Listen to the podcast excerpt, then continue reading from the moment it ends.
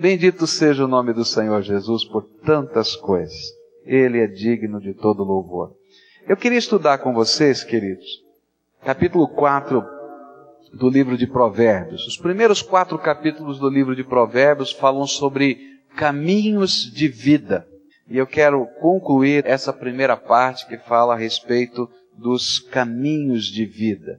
Queria ler com vocês os versículos 18 até 27 deste capítulo. A palavra do Senhor nos diz assim: Mas a vereda dos justos é como a luz da aurora, que vai brilhando mais e mais até ser dia perfeito. O caminho dos ímpios é como a escuridão, não sabem eles em que tropeçam. Filho meu, atenta para as minhas palavras, inclina o teu ouvido às minhas instruções, não se apartem elas de diante dos teus olhos, guarda-as dentro do teu coração, porque são vida para os que as encontram e saúde para todo o seu corpo. Guarda com toda diligência o teu coração, porque dele procedem as fontes da vida. Desvia de ti a malignidade da boca e alonga de ti a perversidade dos lábios Dirijam-se os teus olhos para a frente e olhem as tuas pálpebras diretamente diante de ti. Pondera a vereda de teus pés e serão seguros todos os teus caminhos. Não declines nem para a direita e nem para a esquerda. Retira o teu pé do mal. Vamos orar a Deus. Pai, muito obrigado pela tua graça. Tu és tremendo, tu és maravilhoso. Tu és santo. E nós, como igreja, te adoramos e te bendizemos, porque tu és digno de todo louvor, de toda adoração. E nesta hora, quando vamos meditar na tua palavra, eu quero te pedir que o teu Espírito Santo esteja sendo aquele que aplica essa palavra aos nossos corações. Fala conosco, Senhor. Bate a porta da nossa alma. Revela-nos a tua presença e a tua vontade é aquilo que oramos em nome de Jesus. Amém. E amém. Você já recebeu alguma herança? Alguma coisa muito preciosa que é comunicada e que é dada? Eu me lembro de ter recebido uma. Papai tinha duas coisas que eram tremendamente preciosas para ele. E ele fez presente das duas para mim um dia ele tinha uma caneta banhada a ouro que ele recebeu quando trabalhou, quando estava na empresa durante 25 anos na mesma empresa, e então a empresa lhe deu aquela caneta banhada a ouro com o seu nome gravado. E um anel que ele tinha e que me fez presente. Alguma coisa que ele mesmo havia desenhado, modelo, mandado fazer, que ele gostava muito. E chegou um determinado momento da vida, por alguma razão carinhosa, ele me deu aqueles dois presentes como uma herança. E eu os tenho em grande estima. Eles são tão preciosos que eu não os uso. É um negócio estranho, né? São coisas tão preciosas que a gente guarda como tesouros de família. Elas não têm apenas valor por aquilo que elas custam financeiramente, elas têm valor pelo significado, pela doação, pela, pela bênção que ela representa. Aquilo que está aqui no capítulo 4 do livro de Provérbios é uma conversa de um pai para com o filho.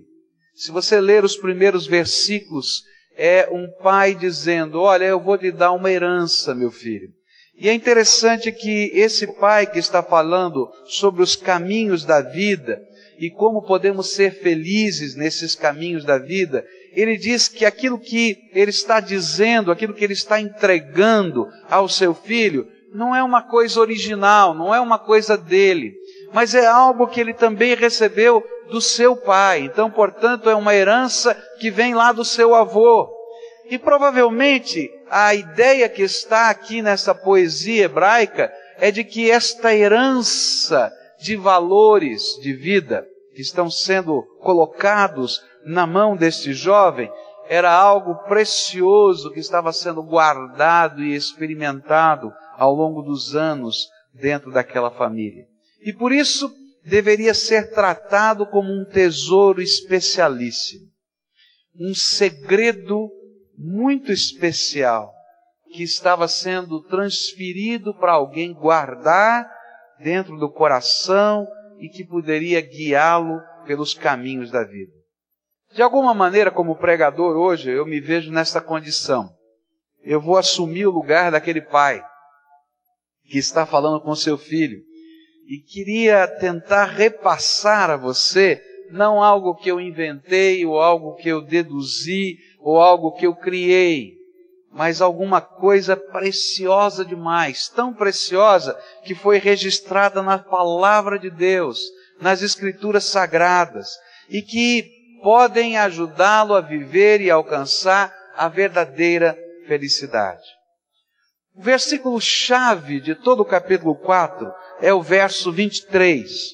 E eu vou ler na linguagem de hoje outra vez esse texto. Diz assim: Tenha cuidado com o que você pensa, pois a sua vida é dirigida pelos seus pensamentos. Que tradução é essa? Tremenda. Vou ler de novo, olha.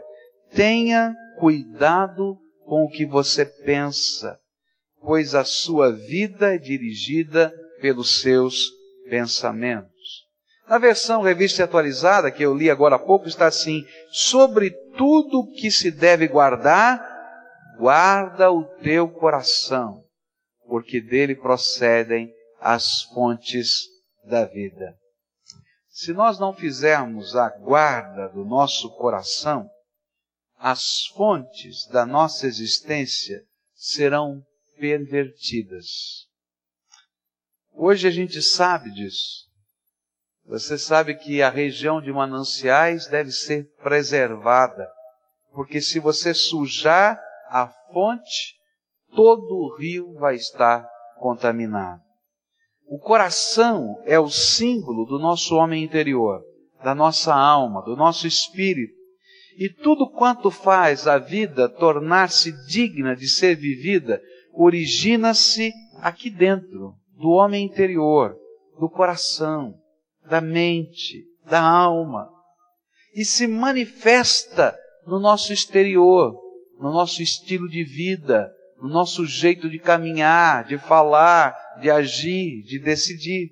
Por isso, esse pai, visando e olhando para algumas imagens bem naturais da vida, ele vai mostrar ao seu filho que naquele momento em que a juventude está se descortinando, que ele deveria tomar cuidado com o seu coração, tomar cuidado com as fontes, tomar cuidado com a sua mente, tomar cuidado com o seu homem interior, porque dali, dali daquela fonte procederia o seu futuro. Que mensagem tremenda! É o que você guarda aqui dentro, é o que você guarda aqui dentro da sua mente, aqui dentro do seu coração, é o que você guarda aqui dentro da sua alma que determina como vai ser a sua vida. Você acredita nisso? Eu creio piamente. E a gente pode perceber isso olhando para a vida. Você vai encontrar algumas pessoas que têm tudo para serem felizes e são amargas. Não é verdade? Você já conheceu gente assim? Gente que tem tudo para ser feliz e é tremendamente amarga. E quando a gente começa a conversar com essas pessoas amargas, elas vão mostrar o que tem guardado dentro do cofre do coração: amargura, tristeza e dor. Tem gente que tem tudo para dar certo, mas não consegue olhar para frente, não é? Porque aqui dentro do coração, ao invés de guardar a esperança, a fé, a possibilidade de vitória, o desejo de crescer, só estão olhando para trás para as coisas que se passaram, para as coisas que machucaram. Por isso, esse pai, inspirado pelo Espírito Santo, diz assim: sobre todas as coisas, acima de todas as coisas, olha bem e guarda o que você semeia dentro do seu coração. coisas que nós guardamos no armário da vida. Às vezes nós vamos colocando dentro do coração coisas que estão apodrecidas. Você já guardou alguma coisa apodrecida? O cheiro vai para a casa inteira. E mesmo que você tente esconder o que está podre dentro do armário, a casa denuncia a podridão. Não tem jeito. E ele vai dizendo, né, nessa poesia, que às vezes nós temos que abrir o que está dentro desse armário da vida e colocar para fora. E algumas coisas a gente tem que jogar fora. E outras que são preciosas precisam ser arejadas e precisam ser vistas. É mais ou menos isso o que o autor sagrado está nos ensinar. E ele vai nos ensinar como é que a gente pode guardar o coração. De que maneira eu e você podemos fazer dessa mensagem algo prático na nossa vida? Como é que eu posso saber o que está guardado no meu coração? Como eu posso trocar o que está guardado no meu coração? Como eu posso zelar acima de todas as coisas pelo meu coração? A primeira dica, a primeira ideia que esse texto nos apresenta de como fazemos isso está no verso 24. Diz assim a palavra do Senhor: Desvia de ti a malignidade da boca e alonga de ti a perversidade dos lábios. Eu poderia colocar isso da seguinte maneira: a primeira ideia que esse texto nos dá de como é a boca revela o que está guardado dentro do coração. Então, antes de trabalhar, eu preciso fazer um diagnóstico. O que é que está guardado dentro do meu coração? Mas não é somente o livro de Provérbios que nos ensina isso. Jesus ensinou isso. Mateus 12, 34. Ele disse assim: Ninhada de cobras venenosas. Como é que vocês, como é que vocês podem dizer coisas boas se são maus? Pois a boca fala do que o coração está cheio. Lucas 6, 45 diz assim: A pessoa boa tira o bem do depósito de coisas boas que tem no seu coração, e a pessoa má tira o mal do seu depósito de coisas más, pois a boca fala do que está cheio o coração. Então, se você quer saber o que está guardado dentro do teu coração e se você vai atender o conselho desta herança de sabedoria, escute o que você fala. Escute o que você fala. Porque os nossos lábios são portas que revelam a nossa alma. Quando eu estava estudando aconselhamento pastoral, a primeira lição que a gente aprende em aconselhamento pastoral é ouvir. Você vai aprender a escutar as pessoas. E a segunda lição que a gente aprende no aconselhamento pastoral não é dar conselhos, é repetir nas suas próprias palavras o que a pessoa te disse. Sabe por quê? Porque muitas pessoas que estão sofrendo, elas não se escutam. Elas não percebem o que vai dentro delas. E aí, quando você, como conselheiro, está ouvindo, percebeu, e você diz para essa pessoa o que você ouviu e o que você entendeu daquilo que foi dito, muitas vezes para aquela pessoa é um choque. Você vai ouvindo, ouvindo, e de repente você diz assim: Olha, o que eu estou percebendo é que tem um ódio tão grande no seu coração. Olha só o tom dessa palavra. Olha só o gesto que você fez. Olha só a atitude. Aí a pessoa se assusta e diz: Ódio? Não, não é bem ódio. Poxa, mas a vontade que você tinha era de torcer essa pessoa. Como você torceu esse papel? Diz, é, eu tinha vontade de torcer mesmo, mas só um pouquinho, viu, pastor? Só um pouquinho, não é? E aí a gente vai vendo o que está dentro do coração da gente. Você quer guardar o que está no teu coração? Escuta o que você fala. Se a nossa alma está amarga, as nossas palavras serão amargas. Se a alma está cheia de malícia, as nossas palavras serão sempre maliciosas. Se a nossa alma está cheia de maldade, a gente vai enxergar maldade em tudo que nos cerca. Se a nossa alma está cheia de mentira, nós seremos mentirosos. Se a nossa alma está cheia de futilidade, nós seremos gente fútil. E as nossas palavras serão fúteis. Por isso, à medida que somos revelados a nós mesmos, nós precisamos tomar atitudes para mudar o rumo, não só das palavras, mas do que vai no coração. Às vezes, como pastor, a gente vai conversando com pessoas e as pessoas não se escutam. Não é difícil chegar alguém no gabinete pastoral, dentro da igreja, né, conversando com o pastor, e de repente ele falar 50 palavrões em uma hora. Ele está tão cheio desse palavreado dentro de si que ele não se escuta.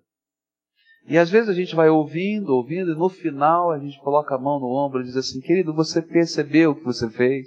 Ele diz: Não, pastor, o que, que aconteceu? Olha, nesses 40 minutos, nessa uma hora, você falou mais de 50 palavrões aqui dentro da casa do Senhor. Eu imagino como deve ser o seu tratamento com seu filho, como deve ser o seu tratamento com a sua esposa. Sabe, essas palavras machucam, elas doem. Não, mas é uma força de expressão. Não, querido, o teu coração está cheio delas. Se uma pessoa é tremendamente crítica, ela não consegue ver beleza no outro. E às vezes machuca tanto a vida da gente e a vida dos outros, porque a gente só vê defeitos. E às vezes a gente se ouvindo, ou alguém mostrando o que está dentro do coração da gente, a gente vai perceber que o que está doendo aqui dentro de nós passa a doer no coração dos outros, porque a gente só critica.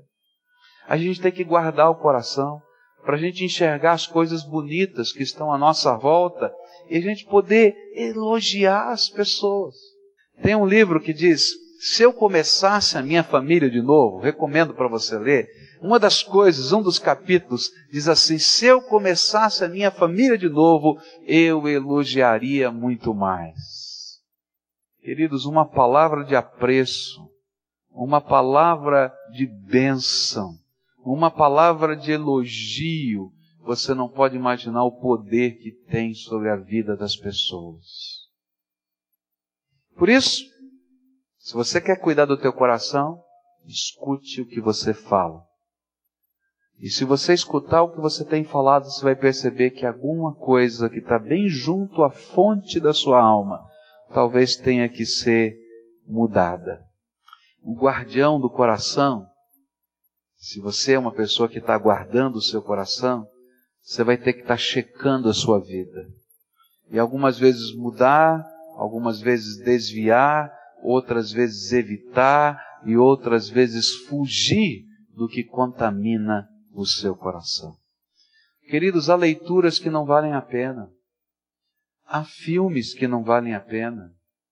Há coisas que nós semeamos dentro de nós que estragam, ao invés de abençoar. E que nós temos que aprender a começar a tirar do nosso caminho, porque estão sujando as fontes da nossa alma. A segunda ideia, a segunda dica que está aqui, vai aparecer no verso 25. Diz assim: Dirijam-se os teus olhos para frente e olhem as tuas pálpebras diretamente diante de ti. Se você quer guardar o teu coração, primeiro escute o que você fala para saber o que tem dentro, para poder limpar aquilo que está sujando as fontes. Mas a segunda ideia que aqui vai é olhe para o alvo Fixe os seus olhos no alvo. Que lição tremenda. Se eu fosse traduzir literalmente esse texto, diz assim: olhe para frente. Porque alguns só olham para trás, só para o passado, só para suas marcas. Outros só olham para dentro, para suas dores, para suas decepções, para suas angústias. Outros só olham para os lados, para as pessoas à sua volta, alguns para enxergarem os escândalos e criticarem, e outros para sempre estarem olhando para alguém como se fosse o seu salva-vidas. Mas isso não existe, queridos. Só Jesus pode nos salvar. Só existe um Salvador. O resto é gente de carne e osso como nós. O que nós precisamos saber para guardar o coração é que nós temos um alvo. E que esse alvo é a meta da nossa vida. E se nós focarmos nesse alvo, nós estaremos caminhando na direção daquilo que pode nos fazer feliz. A Bíblia nos ensina qual é o alvo. Qual é o meu alvo? Qual é o seu alvo? Jesus precisa ser o nosso alvo. Jesus tem que ser o modelo. Jesus tem que ser a meta. Jesus tem que ser para onde estamos indo, porque Ele representa a nossa eternidade. A Sua vontade tem que ser a meta concreta do nosso dia a dia. Jesus disse isso. A palavra de Deus nos ensina isso. O apóstolo Paulo retratou isso em Hebreus 12, verso 2, onde diz assim: Olhando para Jesus, autor e consumador da nossa fé. É interessante o capítulo 12 do livro de Hebreus, que ele vai dizer que nós estamos num torneio, competindo, e na arquibancada tem uma grande nuvem de testemunhos, está a plateia. E essa plateia são os heróis da fé, aqueles que já passaram por essa vida e que venceram. E eles estão torcendo por nós, eles estão gritando: vai, é isso mesmo. E ele diz: Olha, você agora vai tirar todo o peso que pode atrapalhar. E aí você vai tirando o peso. Mas ele diz assim: agora na hora da batalha, na hora da luta e na hora da vitória, olha para Jesus, autor e consumador da sua fé, e vai. Ele é o alvo. Ele é a verdadeira vitória. Filipenses 3, versos 13 e 14 dizem assim: Esquecendo-me das coisas que atrás ficam e avançando para as que estão adiante de mim, prossigo para o alvo pelo prêmio da vocação celestial de Deus em Cristo Jesus. Jesus é o nosso alvo. Sabe qual é o alvo da minha vida? E que precisa ser o alvo da sua vida? É cumprir o chamado soberano do nosso Senhor. Cada um de nós um dia fomos chamados por Deus. O Espírito Santo de Deus veio e bateu na porta do nosso coração. E Deus revelou alguma coisa tremenda para nós. Ele disse assim: Olha, você é meu filho amado. É precioso demais. A Bíblia vai dizer que você não nasceu simplesmente pela vontade da carne e do sangue. Não foi por causa da paixão do papai e da mamãe que você nasceu não foi por causa apenas dos hormônios sexuais daquela hora que você foi concebido, mas Deus tinha um propósito para a sua vida. E um dia Deus falou isso para você. E Deus revelou não somente isso, que apesar de todas as confusões, de todas as lutas, de todas as dificuldades, esse Deus tremendo que ama você, que tem um propósito para a sua vida, veio resgatar você, chamar você para andar com Ele. E ele diz: Olha, eu tenho um alvo para a tua vida, eu tenho uma missão para você, eu tenho um propósito para você. A sua vida tem sentido, tem significado, a sua vida tem algo planejado pelo Deus eterno de valor. E então qual é o meu papel e qual é o seu papel? Qual é a minha parte nessa vida? É dizer, Jesus, me revela o teu alvo. Aquilo que está no Senhor eu quero achar para a minha vida. E eu vou perseguir com todas as minhas forças.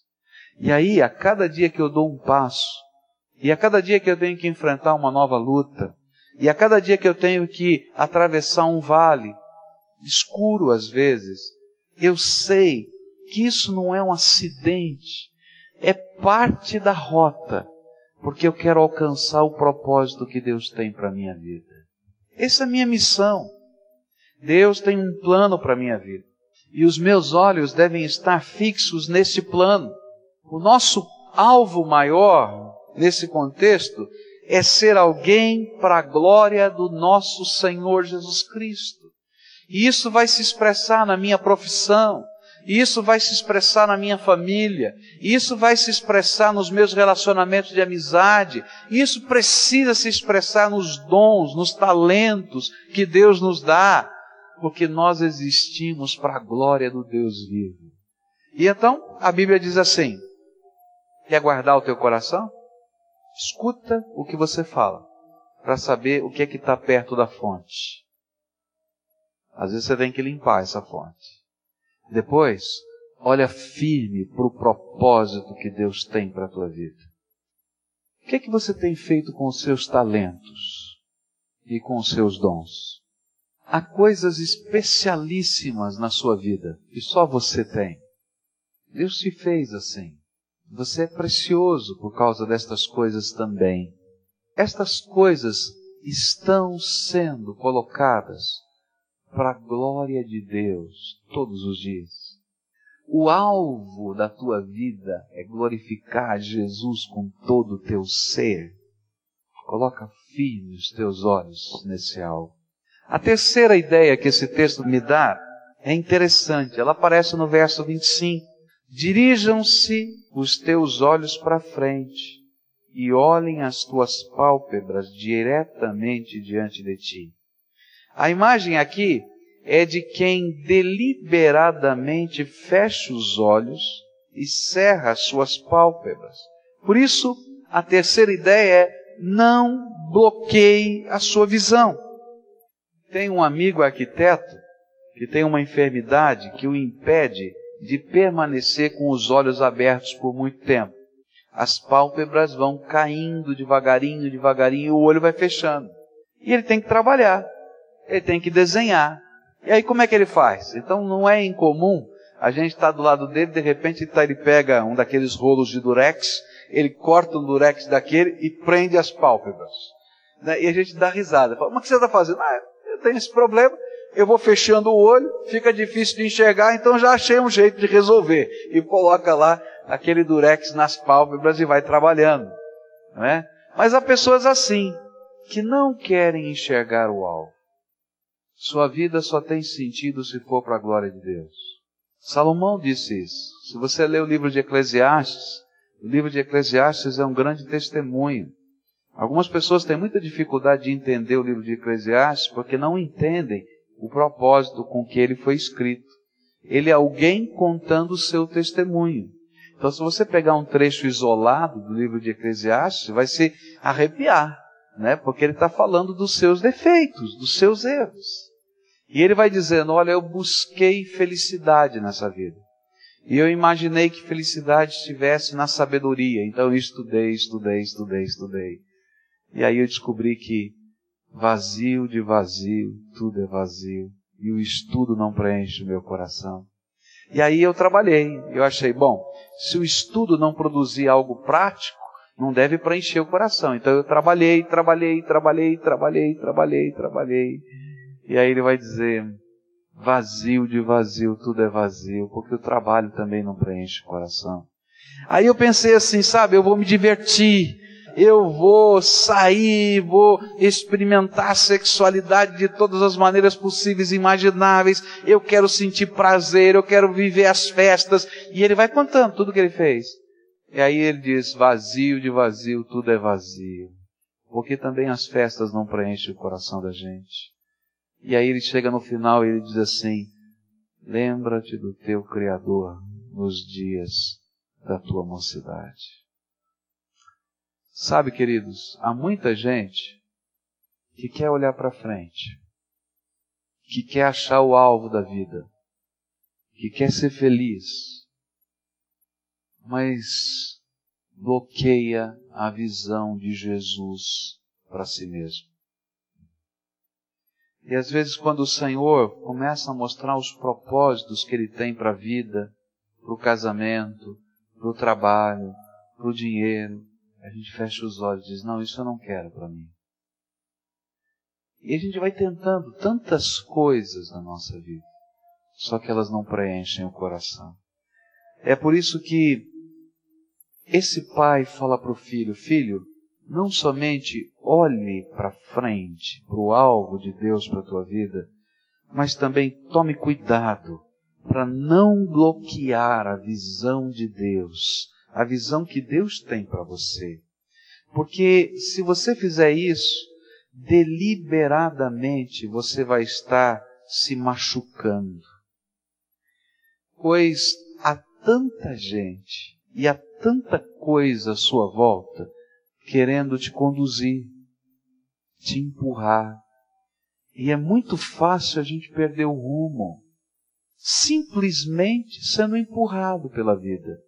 E quando a gente acorda, a gente se vê perdido no meio da vida.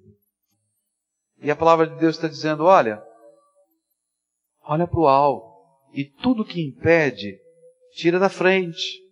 E essa ideia da pálpebra que se fecha, essa ideia é uma figura, ela simboliza aquele que está usando as suas capacidades e intenções para bloquear a visão e que vai permitindo que o pecado entre, que uma visão inferior de si mesmo entre, que uma perversão da verdade tome conta da sua mente. E apesar de sentirem o gosto amargo da vida nos lábios, na boca, eles não se percebem no meio da escuridão. E quando nós andamos com os olhos fechados, nós somos como cegos, pois não conseguimos enxergar. O que a Bíblia está dizendo é: olhe para Jesus. Olhe para Ele. Se deixe ser guiado por Ele. Andar com Jesus é uma coisa tremenda. Eu comparo andar com Jesus como dirigir um carro à noite. Andando com Jesus, eu nunca soube tudo o que vai acontecer na minha vida no futuro. Graças a Deus. Eu não sei se eu estou preparado para saber todas as coisas do meu futuro. Mas eu, eu sou como aquele veículo que está viajando de noite. O veículo que está viajando de noite, ele pega o rumo da estrada, não é? E Jesus disse: Eu sou o caminho, a verdade e a vida, e ninguém vem ao Pai senão por mim. Então o rumo é Jesus. E a gente sabe aonde essa estrada vai levar a vida eterna. E eu vou dirigindo. O farol do meu carro ilumina 100 metros no máximo na minha frente. Não é? E eu não consigo ver o final da estrada. Você consegue ver o final da estrada? Não dá para ver. A gente só vê 100 metros na frente. Mas, queridos, eu posso viajar a noite inteira e chegar no meu destino só vendo 100 metros e 100 metros. Não é assim? Jesus vai dizendo: Vem comigo, eu sou o caminho. Olha para mim, eu sou o alvo. E a cada dia ele vai me revelando uma coisa nova. Eu acordo de manhã, não sei o que vai acontecer naquele novo dia, ele anda comigo naquele dia, ele diz: Você é para minha glória, eu vou te usar. E eu digo: Tá bom, Senhor, me usa. E eu não sei nem como, nem onde, nem de que jeito, nem de que maneira, mas Jesus está fazendo a obra dele.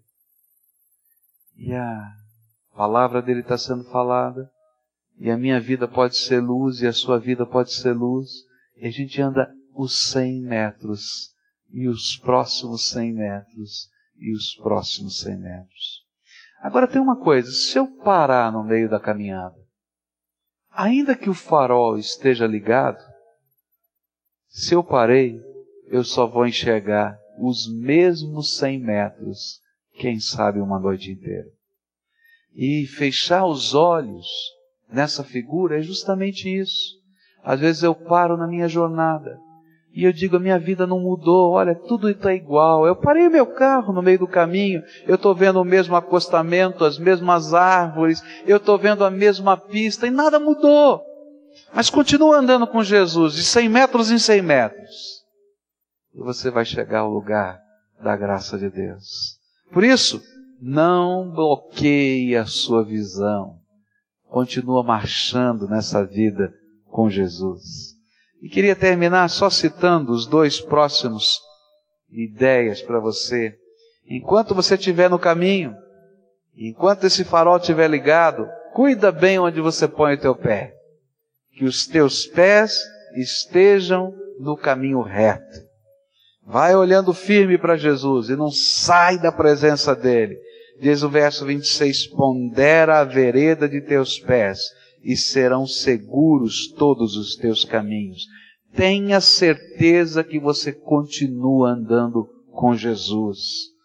E mais uma vez, ele vai terminar dizendo: faça do coração o cofre da palavra de Deus. Filho meu, atenta para as minhas palavras e inclina o teu ouvido às minhas instruções e não se apartem elas de diante dos teus olhos. Guardas dentro do teu coração. Acima de todas as coisas, guarda o teu coração. Ou como a Bíblia na linguagem de hoje disse, cuidado com o que você pensa. Cuida, porque os seus pensamentos dirigem os caminhos da sua vida. Escute o que você fala e você vai saber o que está guardado no coração. Fixe firme os seus olhos em Jesus e vai construindo o propósito dele na tua vida. Não feche os olhos. Vai andando de 100 em 100 metros com Cristo. Vai andando. Olha bem se nessa estrada não tem nenhum buraco para você cair. Não é? Então coloca os teus pés nessa rota e zela dessa rota. E você vai encontrar o caminho da graça, o caminho do amor, o caminho da felicidade, o caminho da vitória que só Jesus pode nos dar. Pai querido, muito obrigado pela tua palavra. Ela é viva, ela é eficaz, ela é poderosa. E eu quero te pedir, no teu nome, Jesus, que tu sejas o conselheiro, o mestre, o senhor das nossas vidas. Sem ti, nada podemos fazer. Há pessoas aqui nesse lugar, Senhor, que pararam no meio do caminho. E por causa disso, a boca está amarga, as palavras estão amargas, e a dor, às vezes, tem sido tão forte, tão doída, que eles não conseguem sequer dar um passo adiante. A estes eu quero te pedir uma benção. Jesus, como aquela ovelhinha que se perdeu na tua parábola e que balia no meio dos valados desta terra e que o pastor foi à procura delas e que a encontrou e colocou nos seus ombros. Que o Senhor assim faça que quem está parado no meio da jornada, fixando os seus olhos para trás e não mais no alvo, que esse seja encontrado pelo Senhor hoje e que o Senhor arranque pelo teu poder do valado, do buraco e coloque sobre os ombros. E dê os primeiros passos na direção do alvo que eles não conseguem dar. E que depois o Senhor possa ajudá-los a dar passo por passo na direção do teu projeto. Ah, Jesus, aqueles que caminhando fecharam os olhos, continuam caminhando, continuam lutando, continuam correndo, mas Senhor, hora e vez batem em alguma coisa, tropeçam em outra, e por isso estão esfolados como um cego que não sabe o rumo da sua vida, que não consegue identificar o caminho, que perde o rumo e às vezes se machuca, resvalando nas coisas. Que esses, Senhor, sejam guiados pela tua mão. Que a mão do Senhor venha com poder, segure na mão deles. E que eles saibam que Jesus é o alvo, a esperança e a força ah, Jesus, ajuda-nos a olhar para onde estamos pisando e a caminhar debaixo da tua graça. Muito obrigado, porque tu tens sido a nossa herança maior. Bendito seja o nome do nosso Senhor e Salvador, Jesus Cristo. Amém e amém.